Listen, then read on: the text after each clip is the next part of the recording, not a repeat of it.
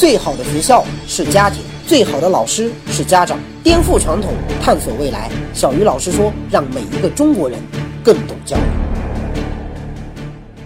大家好，欢迎来到小鱼老师说。上期节目咱们聊了模仿的力量，其实不仅仅是孩子喜欢模仿，咱们成年人同样也喜欢模仿啊。我举个例子啊，比如说捐款的时候，科学家发现哈，在一个透明的捐款箱里面，如果先放了五块跟十块面值的钱币哈，那么之后的捐款者基本上投进来的都是五块跟十块的。而如果提前放的都是五十跟一百的，那么后面的捐款者扔进五十跟一百的概率将会大大的提高。所以你去国内的一些有名的寺庙哈，你会发现，如果那个寺庙的捐款箱是透明的，那么里面放的基本上全都是清一色的一张张红色的毛爷爷。当你看到那样的场景，你放一张绿色的进去，你都会觉得自己没有诚意，不够虔诚啊。但其实捐款箱里的那些红色的毛爷爷，那都是寺庙的工作人员。提前放进去的，因为实践告诉他们哈，提前多往捐款箱里面放一些毛爷爷，可以极大的提高后面的人捐款的数量。再比如说哈，在一些商业演出或者是明星演唱会的时候，专业的主办方一般都会先找很多托坐在会场的各个角落，负责营造气氛，就是领长。现实告诉我们哈，同样一场演出，有人领奖和没有人领奖，效果是完全不一样的。国外甚至有很多明码标价的领奖公司，哎，鼓掌一次多少钱？尖叫一次多少钱？哭一次多少钱？或者晕倒一次多少钱？那都是有统一规定的。所以我们在很多选秀类的电视节目里面哈，看到场下的观众，哎，动不动就哭得稀里哗啦，或者明星演唱会的时候，在前面尖叫的最激动，甚至当场晕倒的那些所谓的铁杆粉丝，很大一部分其实都是主办方花钱请来营造气氛的托。大量的数据显示，即便是像自杀这样的极端事情，人们都有可能会去模仿。科学家对二十多个国家的自杀数据进行分析之后发现，哈，但凡是社会上出现了重大的或者是轰动全国的那种自杀新闻，都会导致这个国家或者是地区第二个月的自杀率比平时高出十三倍以上。十三倍啊！除了对自杀行为的模仿，科学家至今还拿不出更有说服力的证据来解释这个奇怪的现象。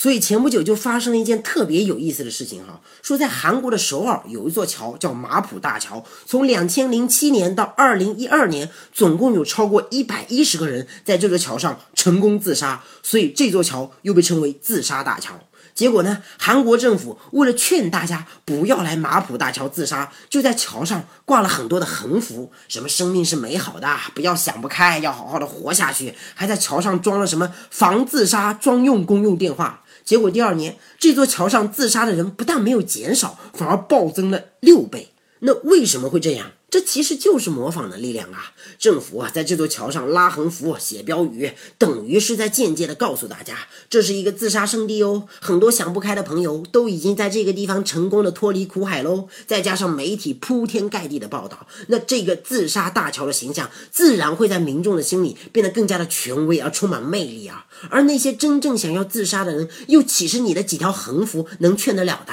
站在这个角度去理解这个马浦大桥暴涨六倍的自杀率，似乎也就成了理所当然。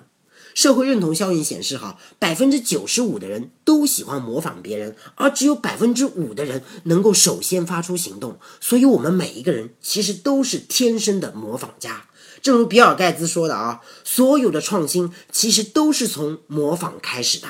为什么人们喜欢模仿他人呢？因为模仿是我们提高学习效率最好的方式之一呀。比如说哈，我想成为亿万富豪，那最简单的方法当然就是去向一个已经成为亿万富豪的人学习喽。不管我的这个学习有没有用，但比起我自己去探索，总要简单的多，也有说服力的多吧。所以孩子为什么比成年人更喜欢模仿？因为孩子的社会经验和知识面都远远的不如成年人啊。在他们的眼里，世界的一切都是新的，一切新的事物，只要他感兴趣，都是可以模仿的。那么现在问题又来了。我们的孩子到底最喜欢模仿谁呢？很多人这个时候可能的第一反应就是哈，孩子当然最喜欢模仿自己的父母啦。可这个问题好像不太科学哦，因为很多孩子其实都喜欢跟家长对着干的。那你这又如何解释呢？科学家在美国的哥伦比亚高中做的一个戒烟实验，或许能够在这个问题上给你带来一些启发。学习更多教育的经典理论，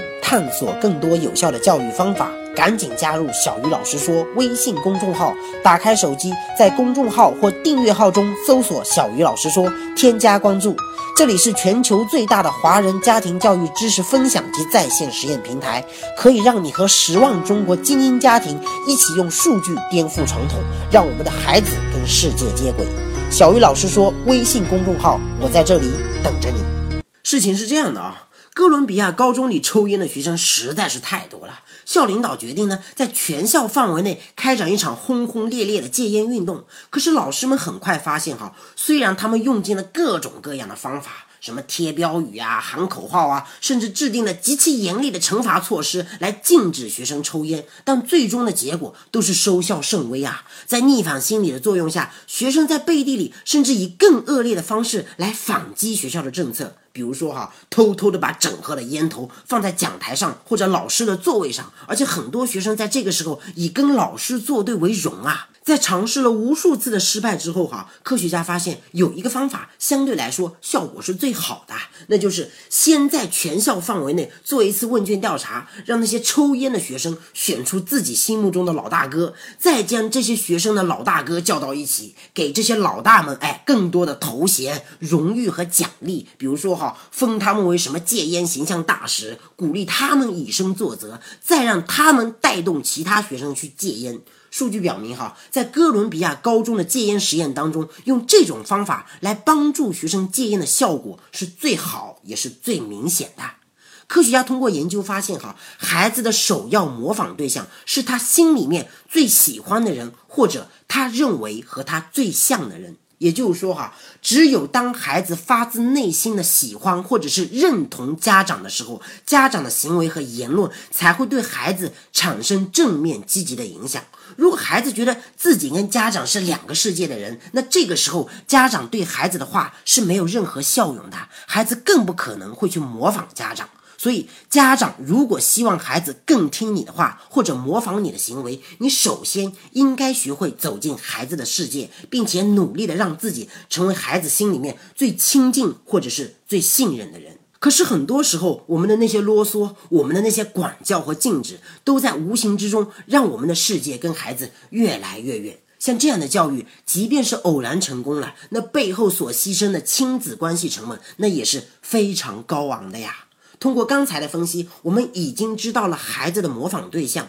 那么，孩子在模仿的时候，首要的模仿原则又是什么呢？邦杜拉的另一项研究生动地向我们揭示了这个问题的答案。实验是这样的：科学家先把很多孩子叫到一起，让他们做一个滚木球的游戏。在游戏结束之后呢，科学家给每一个孩子发了一些现金作为游戏的奖励。在孩子拿到了这些奖励之后，哈，科学家又将这些孩子随机的分成了 A、B、C、D 四个小组，然后让这些孩子分别跟不同的成年人一起玩耍。这些成年人的手上，哈，也拿着刚才滚木球的游戏奖来的现金。科学家要求 A 组的成年人，哈，对孩子说：“哎，你要做一个自私自利的人哦，千万不能把手里的现金捐给任何人哦。然后在捐款的时候呢，这些成年人带头不把自己手里的钱给捐出来。”而 B 组的成年人呢，则告诉孩子说：“哎，你要做一个善良的人哦，你要学会帮助别人，要学会跟别人分享哦。然后在捐款的时候呢，这些成年人带头把自己的那些奖金全部都捐了出来。”而 C 组的成年人口头上告诉孩子哈，你要做一个自私的人哦，而实际上呢，却当着孩子的面把自己的钱都捐出来了。而 D 组的成年人恰恰相反，口头上告诉孩子啊，你要学会帮助别人哦，你要学会跟别人分享哦。实际上呢，这些成年人并没有把自己的钱给捐出来。实验结果显示哈，在最终让孩子捐款的时候，B 组跟 C 组的孩子捐款的数量要明显的高于 A 组和 D 组。也就是说，真正最能够影响孩子的，并不是成年人的言论和那些空洞的大道理，而是成年人的行为。所以那些整天嘴里叼着一根烟，一边搓着麻将，一边苦口婆心的跟孩子说：“儿子，你要好好的学习啊！”这些家长是非常可笑的。还有一些家长哈，整天在孩子面前说这个亲戚或者是长辈不要脸，说那个朋友多么多么的坏，回头却经常跟孩子说：“宝贝，你将来一定要做一个孝顺爹娘的好孩子哦。”这类家长也很离谱啊！如果家长永远只是把做人的道理停留在口头上，那像这样的家长，他是很难教出优秀的孩子的。当然，更多的家长往往是每一天都在挑孩子的毛病，却很少发现自身的问题，这其实更要命啊！科学研究的过程往往都是一个分析原因的过程，很多道理虽然简单，然后我们对这个道理的原因的解读，可能会比知道那个简单的结果更加的重要啊！在教育上，不以主观的判断来衡量对错，而以客观的数据来验证真理，或许是每一个中国的家长在教育孩子之前都应该遵守的基本的科学准则。小鱼老师说，每一个中国人都应该更懂教育。今天的节目咱们先聊到这里，下期节目再见。